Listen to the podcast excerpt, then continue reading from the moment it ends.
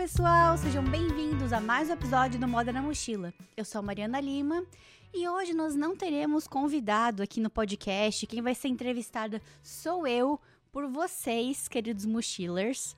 Esse é o nosso especial de um ano do podcast. Então, editor, coloca aqui uma foto daqueles bolos. Vamos fingir que tem um bolo aqui de, de aniversário desses bolos que estão na moda agora, em 2022. Então, eu vou responder algumas perguntas que eu pedi para vocês me mandarem ali no Instagram, pelos stories. E também vou ler algumas mensagens de parabéns que recebi. Então, espero que vocês curtam esse episódio. E se tiverem mais perguntas, podem me mandar depois. E queria agradecer a todo mundo a quem mandou as perguntas, mensagens de parabéns. Eu adorei, achei perguntas muito legais. Acho que vai sair bastante coisa legal desse episódio. E vou mandar uma lembrancinha de aniversário para quem mandou essas perguntas, para quem ajudou aí com esse episódio. Vai ser só em junho, tá, gente? Mas depois eu entro em contato com vocês para pedir o um endereço, para mandar para vocês essa lembrancinha. Então, aqui o meu agradecimento a todo mundo que me mandou essas mensagens e tá participando aí da nossa festa de um ano de aniversário. Eu queria fazer, eu tava pensando em que, que eu poderia fazer nessa, nesse especial de um ano. Até cheguei a considerar fazer um episódio em pessoa aqui em Toronto com, as, com a galera que eu já entrevistei. Mas eu não entrevistei muita gente ainda em Toronto. Só que o legal é que depois que eu lancei o podcast, eu acabei encontrando muitas outras pessoas que ainda estão estudando moda, que hum, querem trabalhar com moda, mas ainda não estudam, estão em outra área, estão em transição de carreira.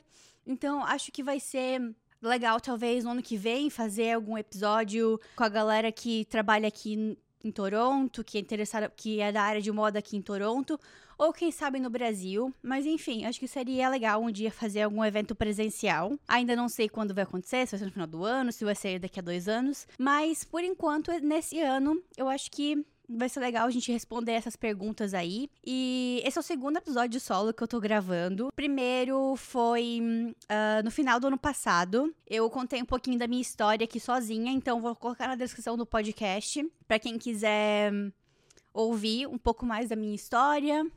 Eu queria, com esse um ano de podcast, eu queria assim fazer uma pausa para refletir tudo que eu mudei uh, nesse último ano, tudo que foi legal, tudo que eu conquistei. Foram 50 episódios, um, 48 pessoas entrevistadas, mas assim, não tive um tempo ainda para parar, não consegui parar para refletir. Então, vamos fazer essa reflexão juntos aqui, respondendo essas perguntas. Então, vamos lá para a primeira pergunta da arroba ThaliaFRR. A Thalia, inclusive, ganhou a mochila que eu sorteei no episódio do Lipsio, da Bitnik Sons. Então, Thalia, muito obrigada por ter enviado sua pergunta e ser tão participativa aqui no podcast. Então, primeira pergunta da Thalia, como foi sua escolha em ir para o Canadá? Já era lugar específico para ir?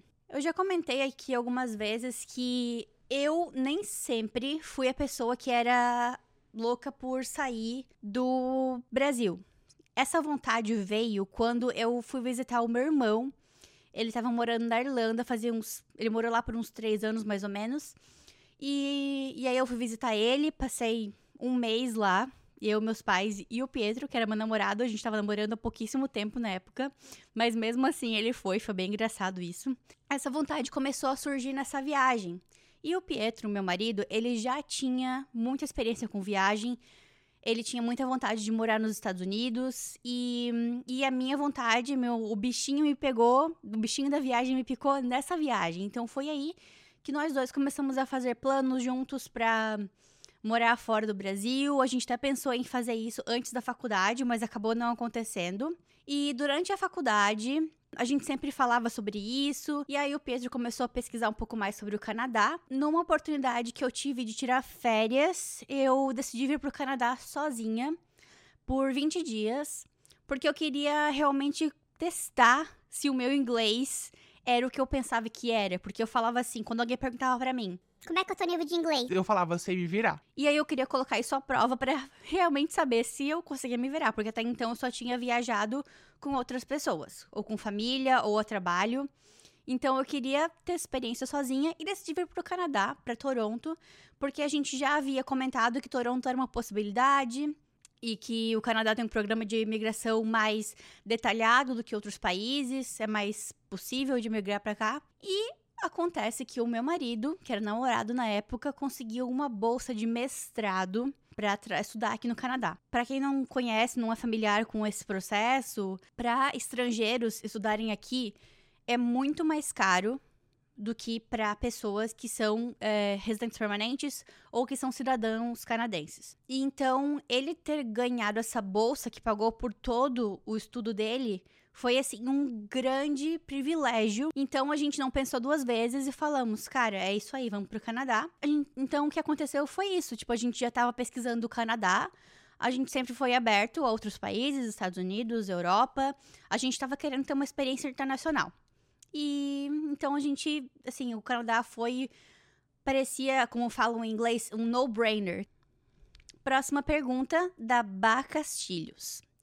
Como você seleciona as pessoas para gravar o seu podcast?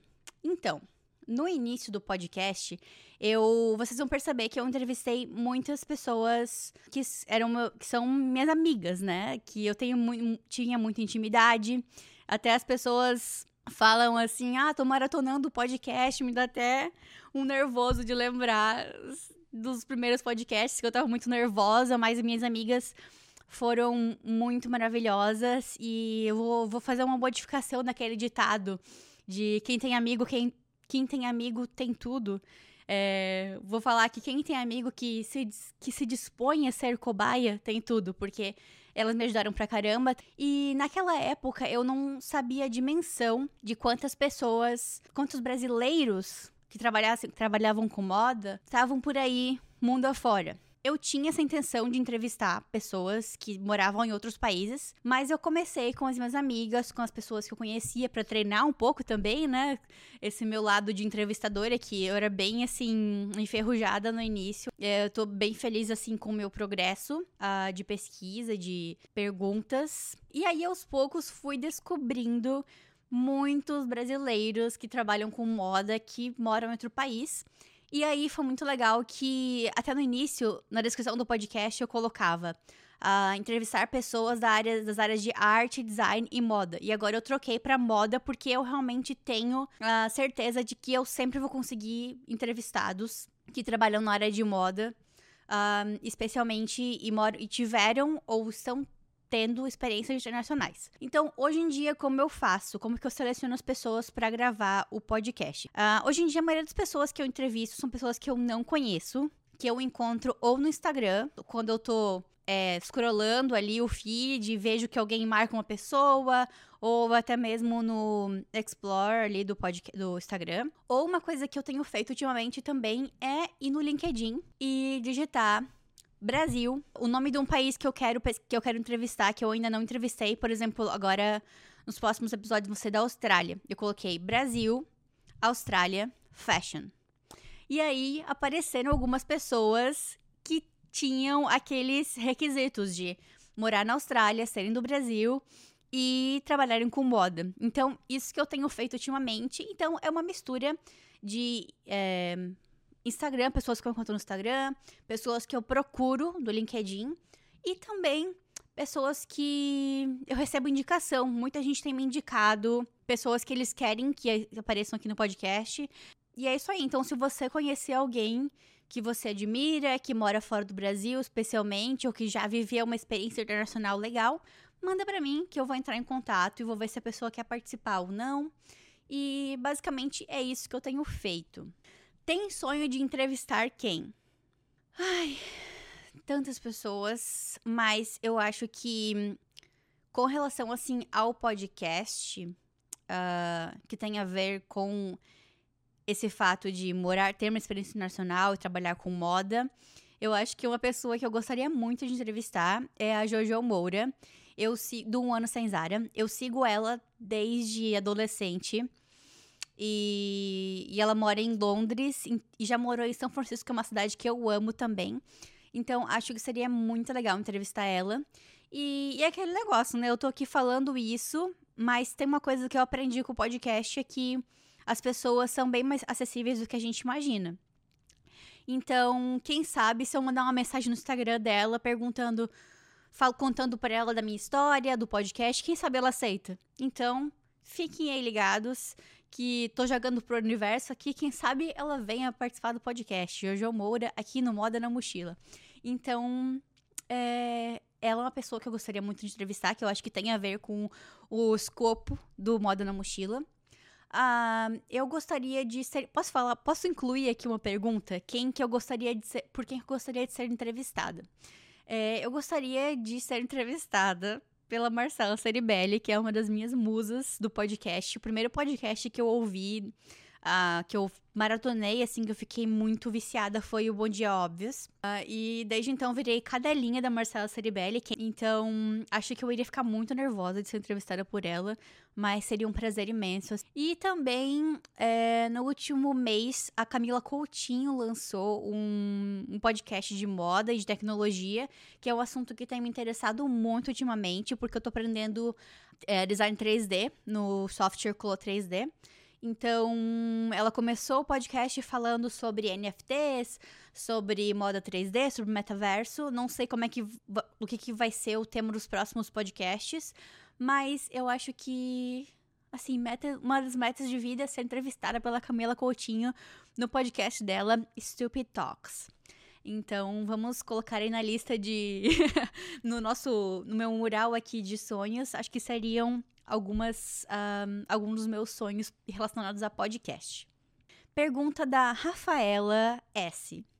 Tem algum episódio que te deixou com frio na barriga para a gravação? Sim.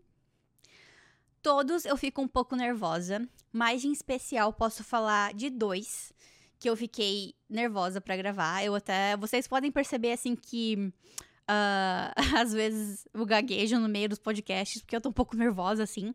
Mas dois em especial que eu fiquei um pouco nervosa foi primeiro o da Doris Strapto, que ela, para quem estuda moda já há algum tempo, é uma grande referência uh, nas literaturas de moda brasileiras, né? Ela é escritora do livro Inventando Moda, que é um dos livros mais importantes assim para quem estuda moda. Foi um especial pro dia dos pro mês dos professores. E eu tava um pouco nervosa de entrevistar ela, porque é um grande nome, porque não tinha intimidade com ela. Assim, essa ner esse nervoso passou nos primeiros cinco minutos do podcast que ela foi super gentil, super doce, ela tava, ela sentiu assim a vibe do podcast, que era um pouco mais descontraída. Eu fiz perguntas sobre a carreira dela no início da de quando ela começou a estudar moda, então eu senti que eu consegui deixar ela confortável, então foi bem legal. É, eu tava muito nervosa e aí depois respirei, a gente conversou e o podcast eu achei, achei que ficou incrível, assim. É, fiquei bem feliz com o resultado. E também tem outra pessoa que eu fiquei nervosa, que não sei porquê, porque ela, tam, ela já é uma pessoa, assim, super uh, descontraída, uh, consegue se comunicar com todo mundo, que é a Joy Alano. A Joy, ela tem um perfil no Instagram ensinando pessoas a fazerem sua própria marca de moda. E ela é muito foda, assim, gente. Vocês têm que seguir o conteúdo dela. E eu não sei porque eu fiquei nervosa. Eu acho que é porque eu sou uma pessoa um pouco mais. Um, sei lá, tipo, mais quieta. E ela é muito expansiva, assim. Ela, tipo, fala muito bem. Então eu fiquei um pouco, assim, Ai, meu Deus do céu, tô entrevistando a Joy. E, e no fim das contas deu tudo bem também. Mas eu tava bem nervosa naquele episódio. Então, beijo, Joy. Obrigada por ter participado. Próxima pergunta da Verônica Fernandes. Minha amiga aqui foi a segunda entrevistada no podcast. Quantas pessoas você entrevistou e que conheceu só por causa do podcast? A maioria. Nesse último ano, Uh, se for para fazer aí uma. Eu não, não sei exatamente quantos, mas a maioria são pessoas que eu não conhecia. Que, como falei para vocês, procurei conhecer pelo LinkedIn, ou por indicação, ou pelo Instagram. Se for pra fazer uma conta aí, eu diria que uh, ah, 60% das pessoas eu não conhecia, ou não conheço pessoalmente. Pergunta do Bart Oze Monteiro. É assim que fala? Ou Bartos Monteiro. O que você deixaria de ter feito que retardou o seu resultado ou não mudaria nada? Abraços. Essa é a pergunta que eu sempre faço para os convidados aí no final do podcast. O que, que você gostaria de. O que você teria feito, o que teria te ajudado ainda mais? Porque eu não gosto de falar se arrependeu, porque eu sempre falo que eu tô feliz aonde eu tô hoje. Então, se eu tivesse feito mudanças muito bruscas no passado, iria mudar muito aonde eu tô hoje. Um exemplo que eu sempre dou isso é que eu tive uma pausa uh, de, do ensino médio até começar a faculdade. Eu fiquei um ano sem estudar, uh, só trabalhando, por umas questões de que eu tava planejando com o Pietro realmente ir para os Estados Unidos, passar lá um tempo, e aí a gente acabou não dando certo, e aí eu perdi ali o tempo do vestibular. E no início eu até fiquei meio chateada, mas comecei a trabalhar com moda já, porque eu tinha técnico de moda no Senai. É, tinha finalizado o curso técnico de moda no Senai do ensino médio, então eu consegui já um trabalho. Então fiquei focada em trabalho esse ano. Depois eu fui estudar em Jaraguá do Sul, que era a cidade vizinha de onde eu morava. E durante a faculdade, eu acho que foi já no segundo ano de faculdade, eu conheci a Andressa, minha professora Andressa Iop, que hoje em dia mora nos Estados Unidos. Eu já entrevistei ela aqui também, vou colocar na descrição o podcast. E a Andressa, ela estava trabalhando como estilista na Malve. E naquela época eu era assistente em outra empresa, que era uma malharia lá de Joinville. E aí, a Andressa me indicou para essa vaga de estilista. Me indicou eu e outras, outras alunas que ela achava que teria um potencial para essa vaga de estilista que ela estava saindo. E na minha cabeça, segundo ano de faculdade, eu jamais poderia ser estilista. Eu achei que eu teria que começar uh, como assistente na Malve. E a Andressa achou que eu tinha potencial, que eu tinha como fazer, me indicou e acabou dando certo. Então, eu acho que essa esse gap year, se, eu, se ele não tivesse existido, eu não estaria aqui hoje. Porque eu não teria conhecido a Andressa, porque ela deu aula só seis meses na faculdade que eu estudava. Então parece que assim, foi só o período pra gente se conhecer, ela me apresentar essa vaga, eu consegui um emprego lá, e aí o caminho da minha vida e onde eu tô hoje foram levados por esse momento. Por isso que eu geralmente falo que eu não gosto de falar que eu me arrependo das coisas, porque assim, eu poderia ter falado, ah, me arrependo de não ter estudado esse ano. Só que eu tô muito feliz com onde eu tô hoje, então acho que tudo deu certo nesse sentido. Mas o que. Algumas coisas, só para responder a pergunta, e como eu falo, tipo, pode dar outras pessoas, que eu gostaria de ter ouvido nesses últimos uh, tempos aí.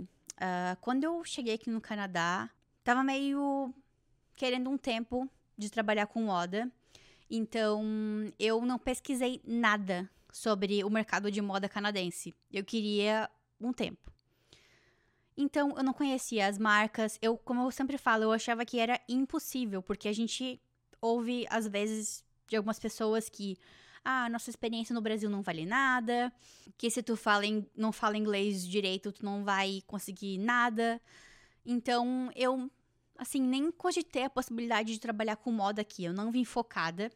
Então, eu acho que isso é, retardou um pouco o meu crescimento aqui. Se eu tivesse já vindo para cá com uma mentalidade pesquisar as marcas antes, ver quais seriam as possibilidades, uh, também ter estudado inglês mais do que eu tinha já no Brasil, porque como eu falei, quando eu vim para cá estudar inglês antes de morar aqui por umas duas semanas, eu vi que realmente eu era conseguia me comunicar, conseguia me virar, mas eu tinha noção de que o meu inglês não era bom o suficiente para trabalhar como designer, como estilista aqui, porque são profissões que é, requer que você apresente suas coleções. Então, eu não me sentia confortável com isso, então o meu plano foi começar a trabalhar em outras outros empregos que não né, precisassem de um inglês super fluente para aprender a língua, né? E que esses empregos tivessem alguma relação com moda. Então, eu procurava empregos em lojas de roupa, lojas de alteração de roupa, e no fim das contas eu acabei, meu primeiro emprego foi uh, na IKEA, no store de têxteis, que vendia toalhas, roupas de cama, cortinas, vendiam tecido também.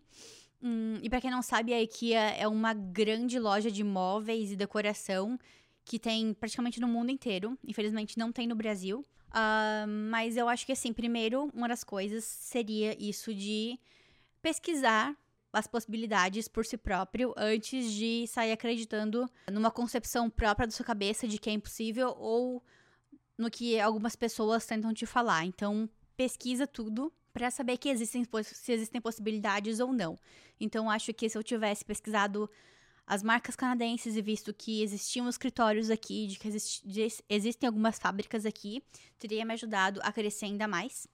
E outra coisa que eu gostaria de ter ouvido é a seguinte: uh, meu primeiro emprego como designer aqui, depois que eu saí aqui, eu não tava curtindo esse emprego. Eu fiquei lá por uns 10 meses. Eu gostaria de ter ouvido que sempre vai existir algo melhor para você.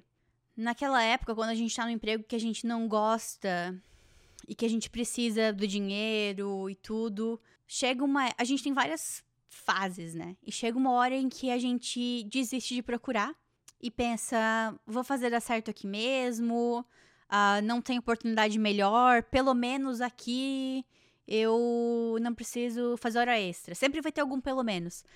Pelo menos aqui eu tenho mais flexibilidade. Pelo menos aqui uh, o salário é ok, sabe? Tipo, a gente coloca sempre vários pelo menos que acabam fazendo com que a gente espere aquele emprego virar horrível, insuportável para sair dele. É aquela história, você não precisa chegar esperar ter um um burnout para ir para terapia, sabe? Acho que essa associação que eu faço com o emprego, você não precisa esperar esse emprego virar insuportável para você sair dele. Que foi o que eu fiz com esse meu emprego antes que esse meu emprego que eu saí agora. Era um emprego que eu tava me sentindo um pouco mais desmotivada, ele não era ruim, ele era um emprego ok.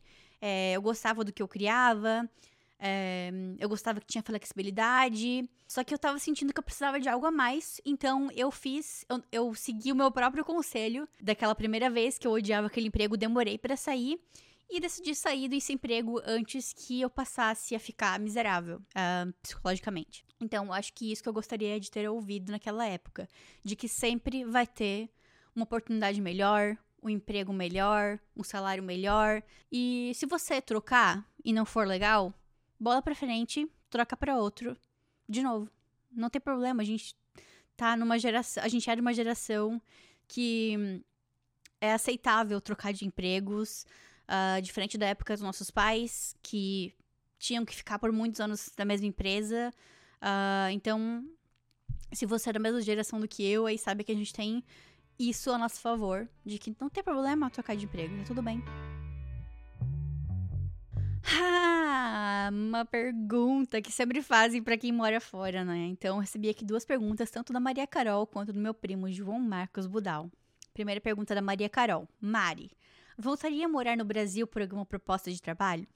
E o João mandou: largaria tudo aí para voltar pro Brasil? Como sei que não, me leva daqui. então, é, nunca diga nunca, né? Agora eu não tenho planos de voltar pro Brasil. Eu gostaria de morar por mais um tempo aqui no Canadá e talvez uh, no futuro ou no futuro próximo, sei lá, morar um tempo nos Estados Unidos ou morar um tempo também na Europa. Uh, então, eu gostaria de morar em outros países, uh, se não fosse aqui no Canadá, que não seja o Brasil. Então, agora não tenho planos de ir pro Brasil. Se eu voltaria a morar no Brasil por alguma proposta de trabalho? Boa pergunta, Carol. Quem sabe, talvez, se fosse uma proposta muito boa, em alguma empresa de tecnologia, assim, porque eu tô muito ligada nesse assunto agora. Quem sabe, quem sabe, se a proposta fosse muito boa, eu mudaria. Mas eu não sei, cara. Ah, se fosse colocar um percentual de chance, acho que diria tipo 5% de chance. Talvez, que eu votaria se tivesse uma proposta muito legal. Mas sei lá. Nunca diga nunca, mas acho que não. Difícil essa pergunta. Ariane Silva NT. Quais projetos pessoais, profissionais ainda tem em mente? Então, como eu falei, agora estou aprendendo um, modelagem 3D, 3D Fashion.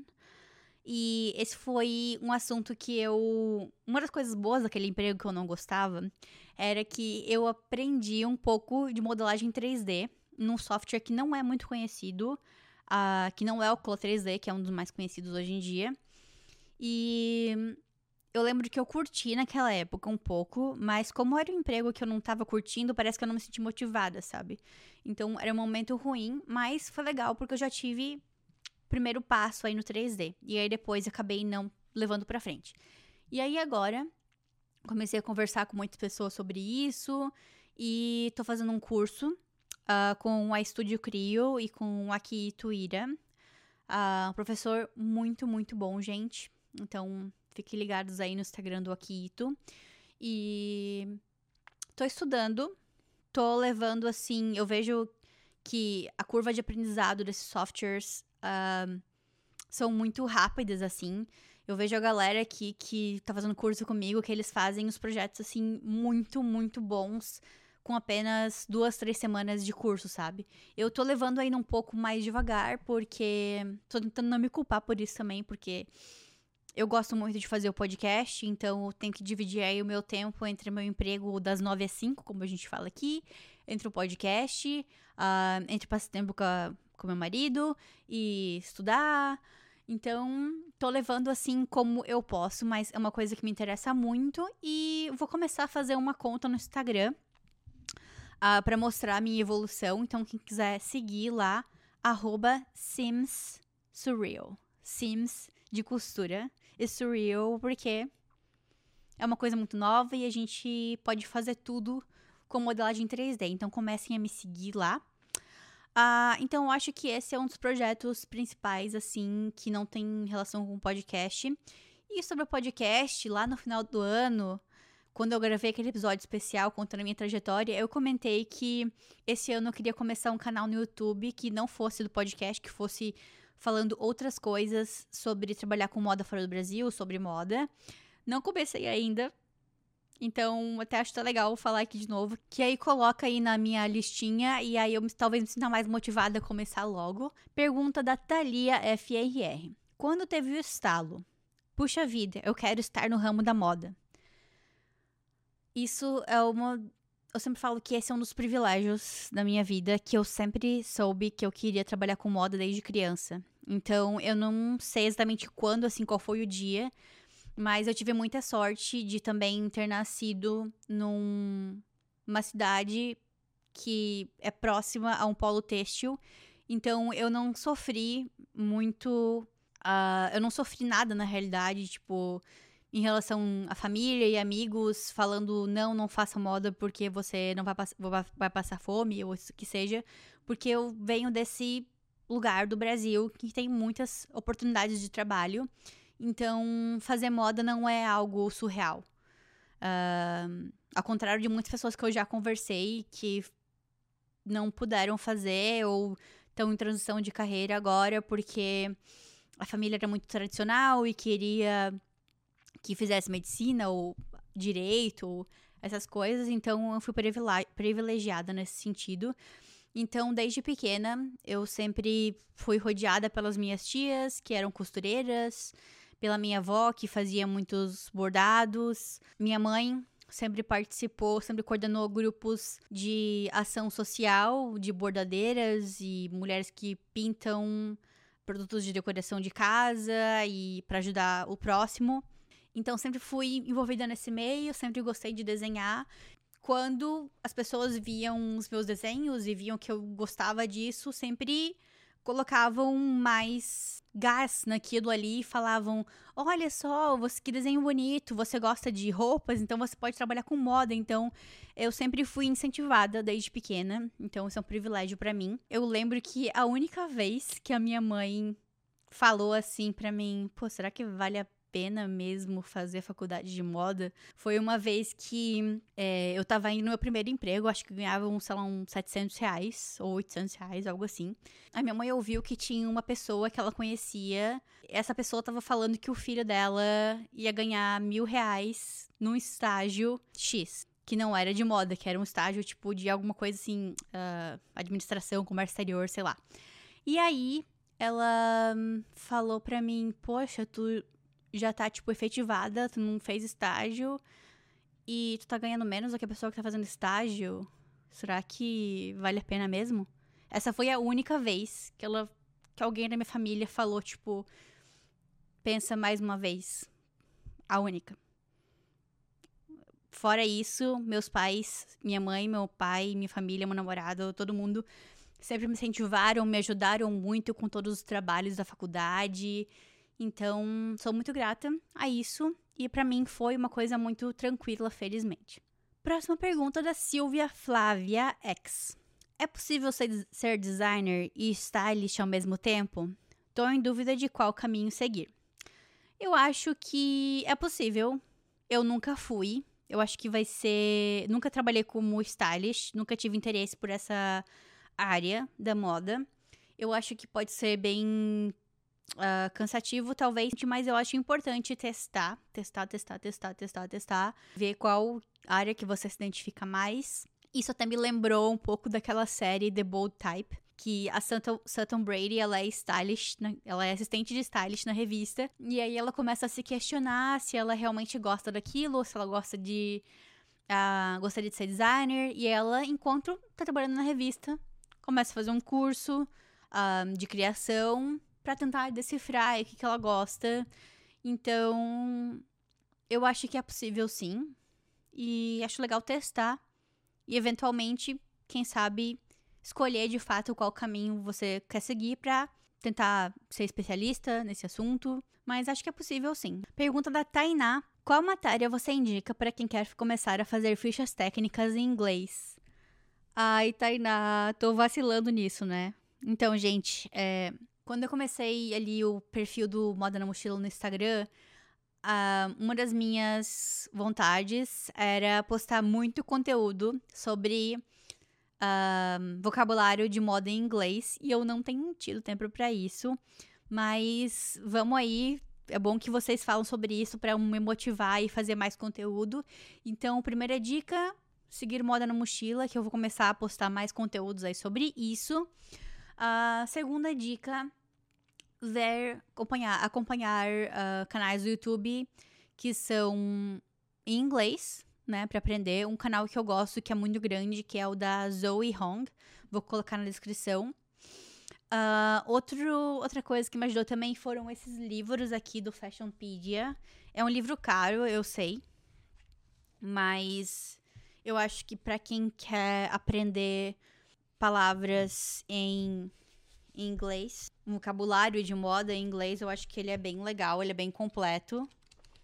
Procurar também páginas em inglês que falam sobre carreira de moda e sobre fichas técnicas. Vou colocar na descrição ali, agora eu não lembro de cabeça assim nenhuma. Mas continue seguindo Moda na Mochila no Instagram, que eu vou uh, postar mais conteúdo sobre isso lá. Próxima pergunta da It's Vanessa Jesus. Foi muito difícil lidar com a mudança cultural aí no Canadá em relação à moda? Não acho que para mim foi, porque é engraçado que eu até conversei com a Natália Pavanelli, uma menina que mora em Vancouver, e, e ela fala que para ela foi difícil porque ela gosta de se vestir de uma forma mais romântica, mais europeia. Um, e, e lá em Vancouver a galera é muito esportista, então eles olham meio estranho para as roupas dela que são muito arrumadas. Ela vai fazer um hiking e ela tá toda arrumada e a galera tá toda tipo de roupa mais funcional. Eu me adaptei, eu me adaptei, eu me adaptei bem a isso, ao estilo canadense mais funcional. É, eu não gosto.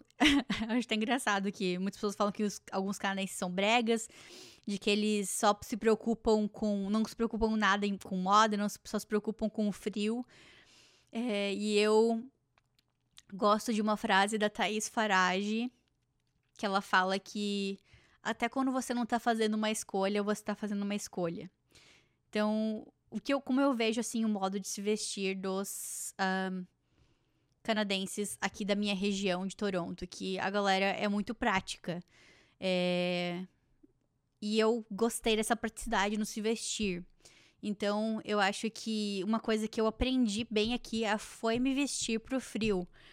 Porque quando a gente tá no Brasil, uh, eu usava muitas camadas de roupa no inverno e continuava com frio.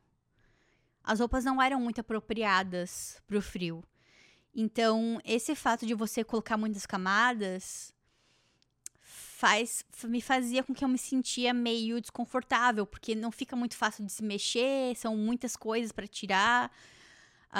Um, quando você entra, entra de um lugar frio, de uma temperatura fria fora para um restaurante, você tem que ficar tirando todas as, as camadas. Então, aqui eu passei a não seguir muito essa regra da camada, das camadas. Eu uso menos camadas de roupa e roupas mais apropriadas, casacos melhores. Então, eu não tenho muitos casacos, eu tenho dois casacos que são muito bons. Um, tenho segunda pele. E então eu geralmente saio assim: uma segunda pele, um suéter e um casaco muito pesado. Geralmente é isso que eu uso. Então, eu gostei muito dessa praticidade dos canadenses de se vestirem, que parece que assim, eu sempre penso no que que antes de sair de casa eu sempre penso assim que aquele dia pode ser uma aventura, eu posso uh, tá num restaurante e aí dá vontade de a gente sair para fazer uma trilha ou sair para caminhar, então eu tenho que estar tá confortável e quentinha.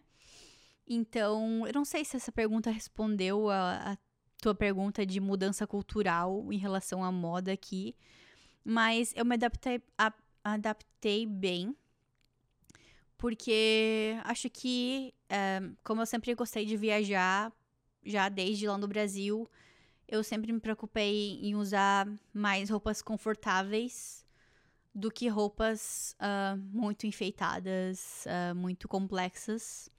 Então, esse é o meu estilo e eu acho que deu certo aqui, consegui adaptar. Ah, tem um negócio que o pessoal sempre fala também que em relação a biquíni, né? Que aqui os biquínis são maiores e quando você usa um biquíni uh, brasileiro um pouco menor, as pessoas olham meio estranho.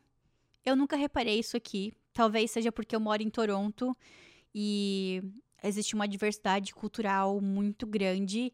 Então, quando você vai numa piscina pública, tem pessoas que entram de roupa porque são de uma religião específica em que elas não podem mostrar o corpo. Uh, tem pessoas que usam biquíni pequeno, biquíni grande. Então, eu não senti isso. Talvez porque aprendi também a não dar bola para as pessoas olhando, sei lá, mas eu acho que não tem. Não tem muito isso aqui, nesse lugar que eu moro. Pergunta da Caglia, Cagliari Bruna. Como é o consumo de réplicas e falsificações de grifes fora do Brasil? Então, eu não pesquisei sobre esse assunto, eu vou falar pelo que eu meio que tenho percebido aqui da minha experiência no Canadá. Acho que existe sim.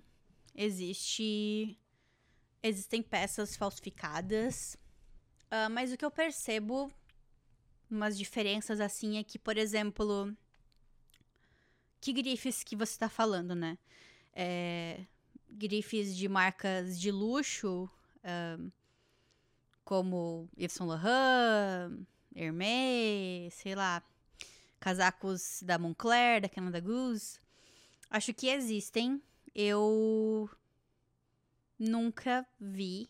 Mas uma outra coisa também que eu acho interessante falar que no Brasil eu percebia que marcas que não são tão caras aqui, como por exemplo, tênis falsificado da Nike, da Adidas, de esporte, por exemplo, eu percebo que no Brasil é muito falsificado, tem muito consumo desses produtos, mas esses produtos aqui eles são mais acessíveis. Mas quem sabe, tipo, esses produtos que são mais caros, aí façam sentido. Mas eu não sei se o pessoal nativo daqui é, se liga muito que essas coisas são tão comuns, sabe? É, uma vez, até um, um, amigo do meu marido, ele encontrou um óculos da Ray-Ban no chão.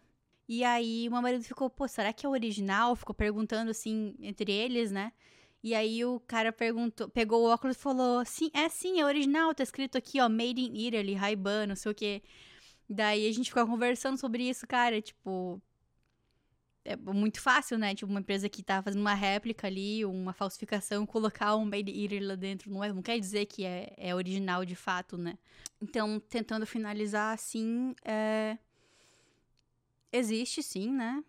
Em todos os lugares, mas eu não vejo as pessoas falando muito sobre isso, consumindo muito isso, especialmente das marcas que um, são acessíveis, que não são proibitivas.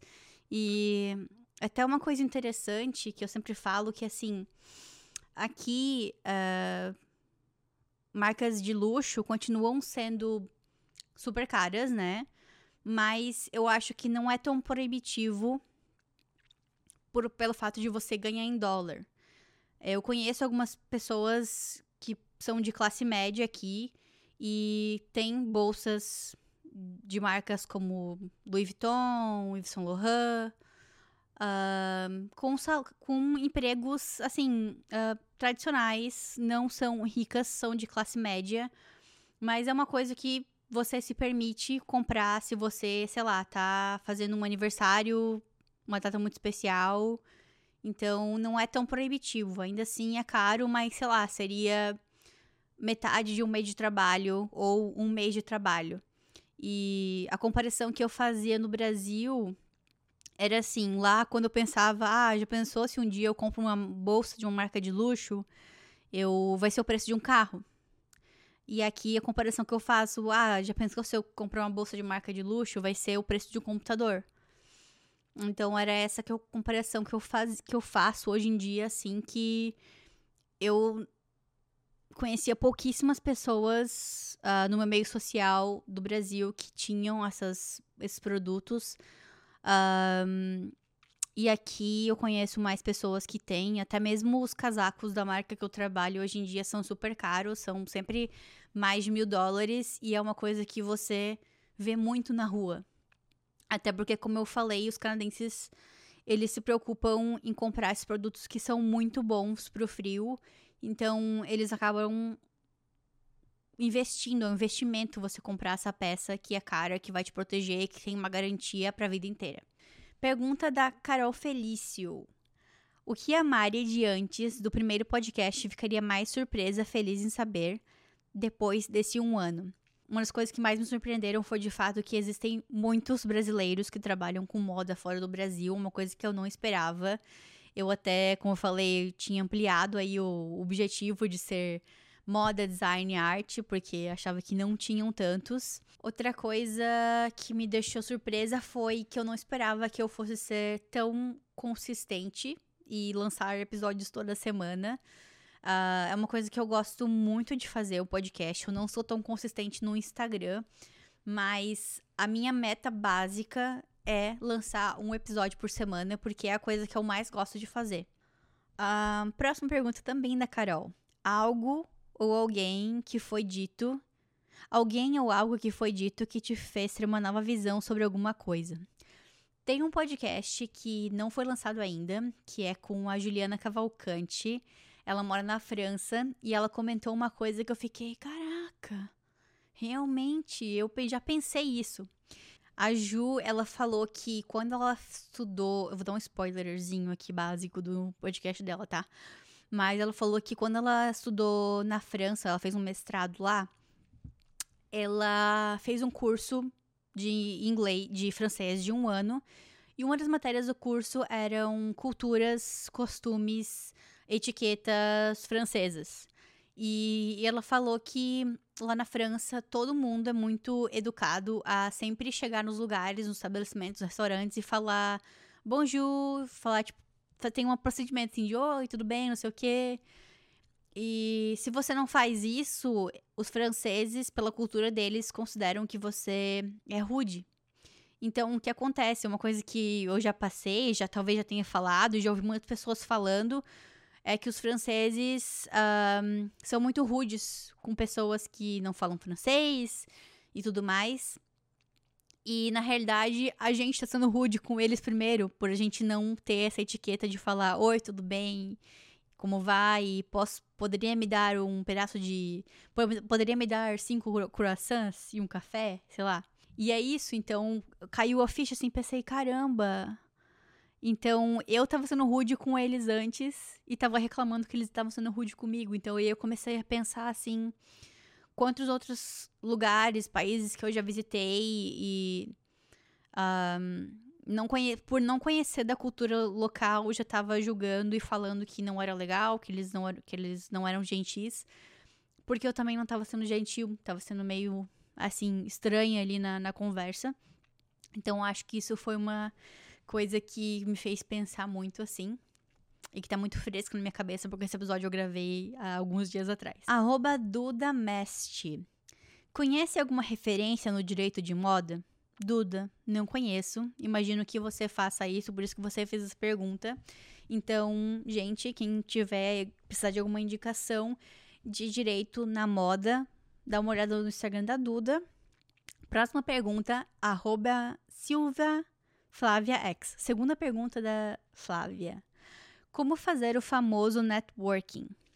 Vou indicar dois podcasts que me marcaram muito sobre isso. O primeiro é da do podcast novo aqui do Canadá chamado Carreiras no Canadá. O episódio com a Laura Sturmer, eu vou colocar na descrição também.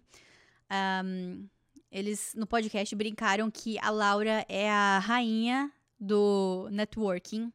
A Laura. Vou também dar um spoilerzinho aqui do podcast, do episódio deles. Quando ela se mudou para o Canadá, ela fez uma meta para ela de que ela iria ter 100. Ela iria fazer 100 coffee chats com pessoas que ela encontrou pelo LinkedIn, etc.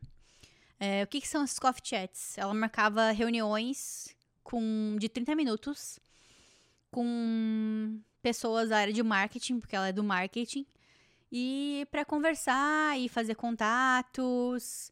E aí ela falou que muitas pessoas falaram para ela: "Nossa, mas é impossível isso, Laura, não sei o quê". E ela fez em um ano, gente. E esse episódio, assim, é recheado de dicas de como fazer networking. E outro episódio também que me marcou muito sobre isso foi episódio episódio chamado Construir Pontes, com Camila Coutinho, do projeto piloto, da Lu Ferreira, da Thaís Farage. É muito legal esse episódio. Uh, mais algumas coisas que me ajudaram muito, assim, nesses últimos uh, anos que eu morei aqui, foi, primeiro, é, entrar em sites, em aplicativos de eventos. Então, tem um site que me ajudou muito quando eu cheguei aqui, que se chama Eventbrite. E-V-E-N-T-B-R-I-T-E. Então, se você está do Brasil e quer participar, por exemplo, de um evento online daqui do Canadá ou dos Estados Unidos, procura lá. Ou se você, por, por um acaso, vai passar duas semanas aqui, como eu passei, para estudar inglês e quer participar de algum evento de moda ou design, procura lá.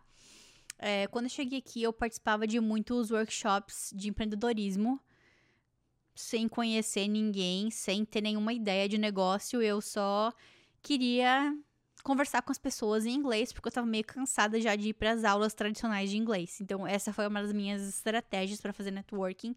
E é muito legal, porque o pessoal é muito, muito aberto. Eles são muito interessados em você.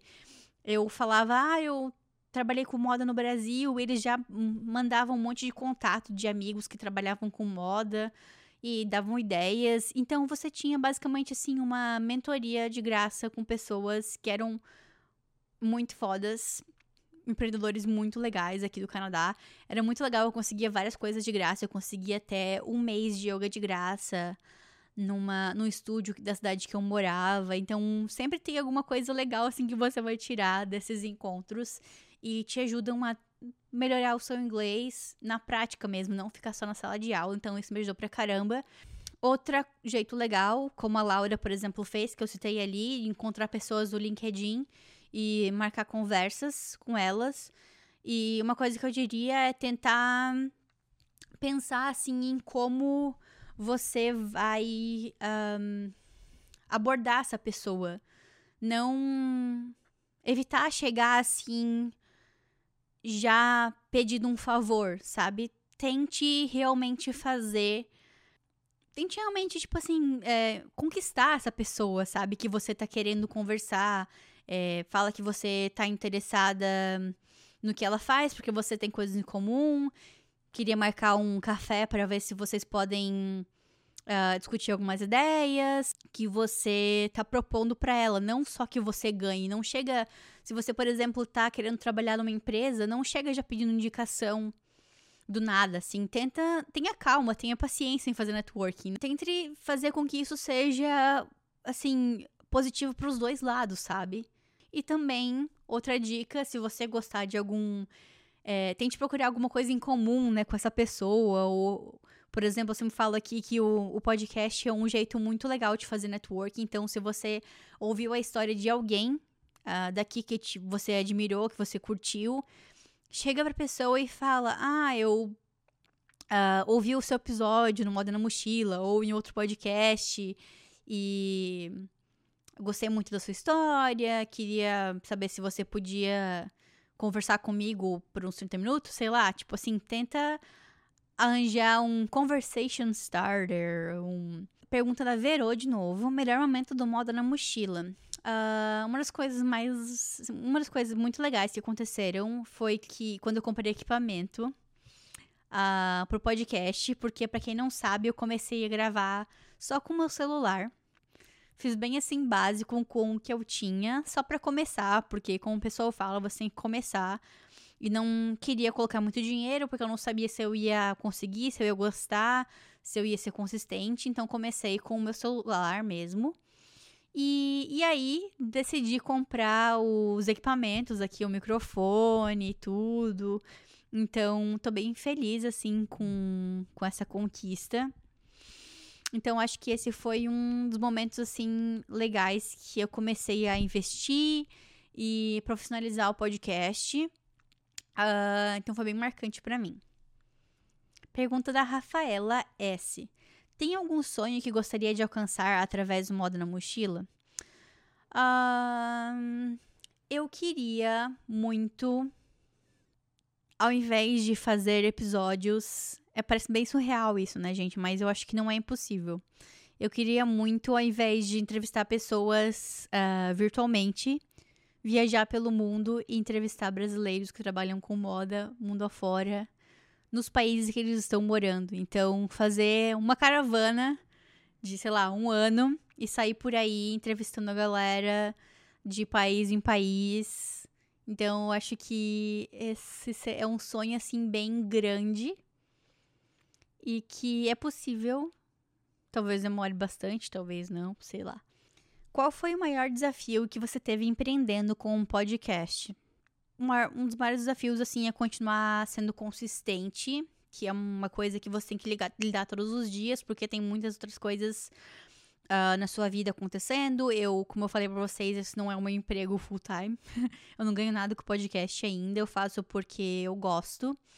Então, é se manter consistente e equilibrar a vida das 9 a, o trabalho das 9 às 5 com, com o podcast e também é, relacionado a isso, continuar fazendo sem ter um retorno financeiro disso, só tendo um retorno pensando no futuro, sabe? Fazendo agora, fazendo com que a página cresça, com que o podcast cresça, com que mais pessoas ouçam, para no futuro realmente conseguir uh, talvez viver disso ou ter maior parte da minha renda disso.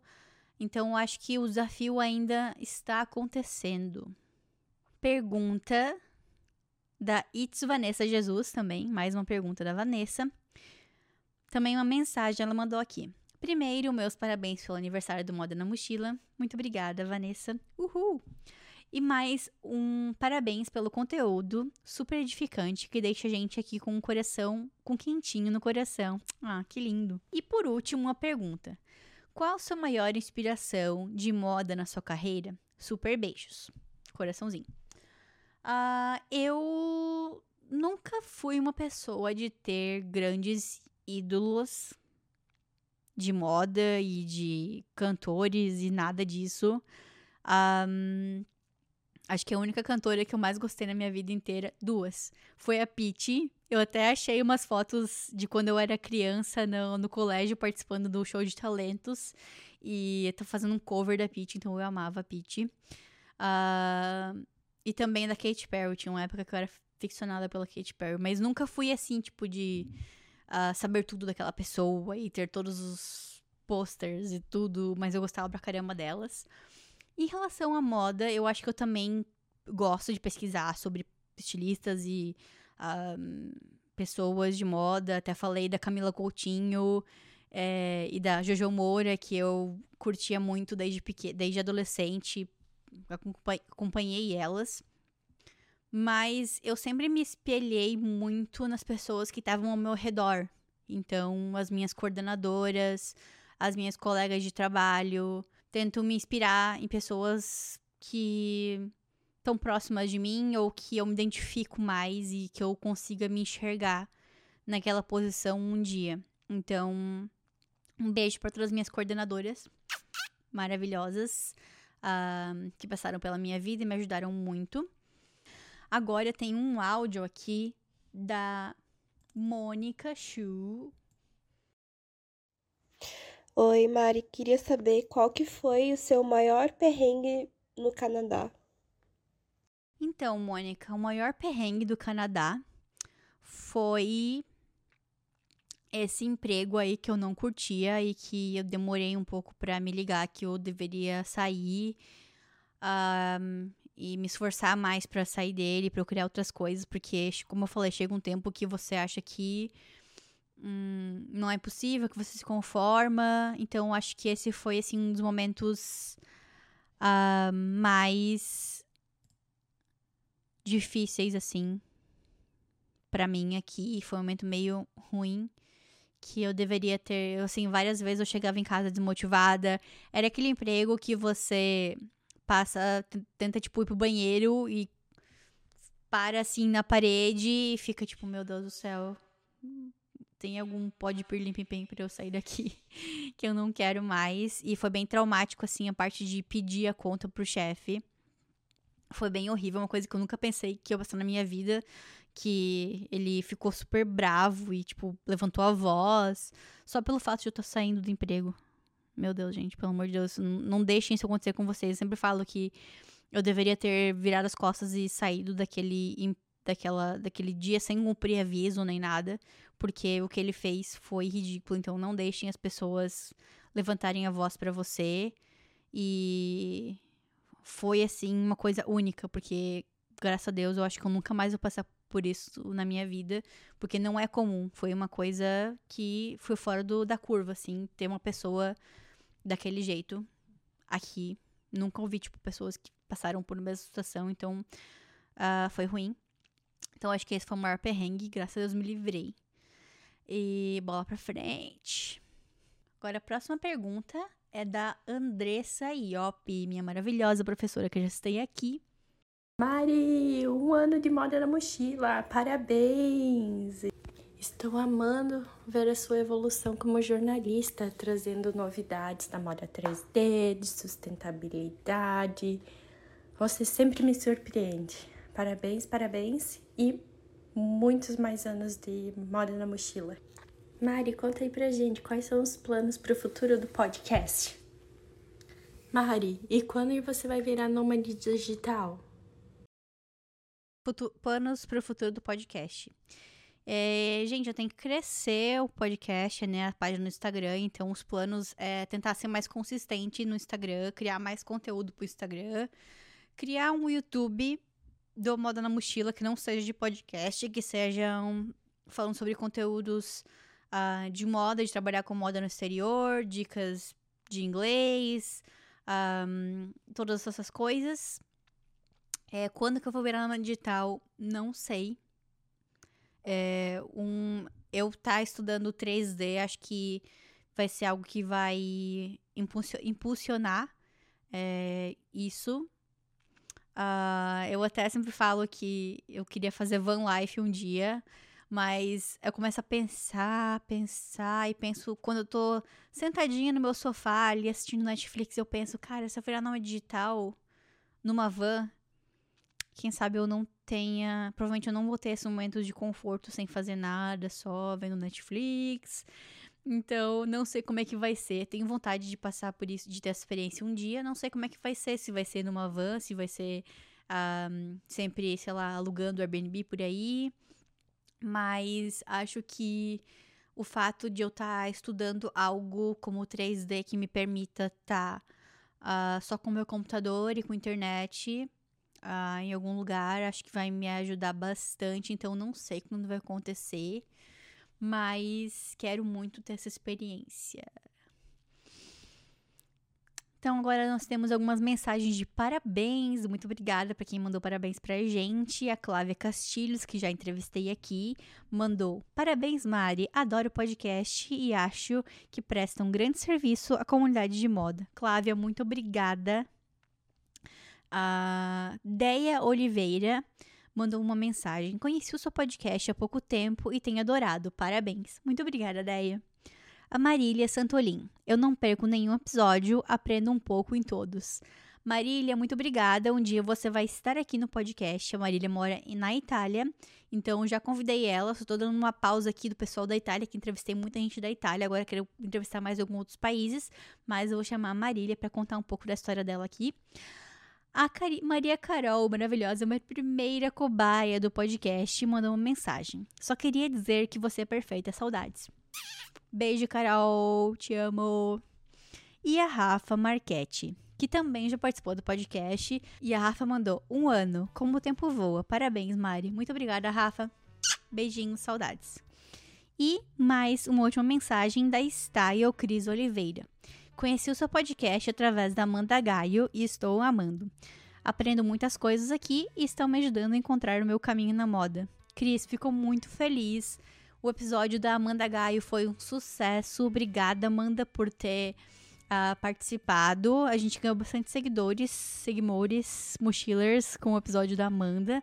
Então, acho que a galera curtiu pra caramba. E, gente, queria. Estamos aqui chegando ao final desse episódio. Até. Já tô aqui falando quase uma hora e meia. Achei que fosse demorar meia hora para gravar isso. Mas tivemos muitas perguntas legais. E muito obrigada a todo mundo que mandou. Depois eu vou entrar em, contrato pra, em contato para mandar lembrancinha de aniversário. e muito obrigada a todos que ouviram até agora. Se vocês têm mais perguntas, me mandem pelo Instagram do Moda na Mochila. Uh, ou pelo comentário no YouTube, que seja, como vocês preferirem. E espero que tenham gostado desse episódio de hoje. Uh, esses, esse último ano foi muito especial para mim. Eu não imaginei que eu fosse chegar até aqui, ser tão consistente e ter me feito muito bem o podcast. Estou muito feliz com a evolução. Agora só subir. Beijinhos e até a próxima.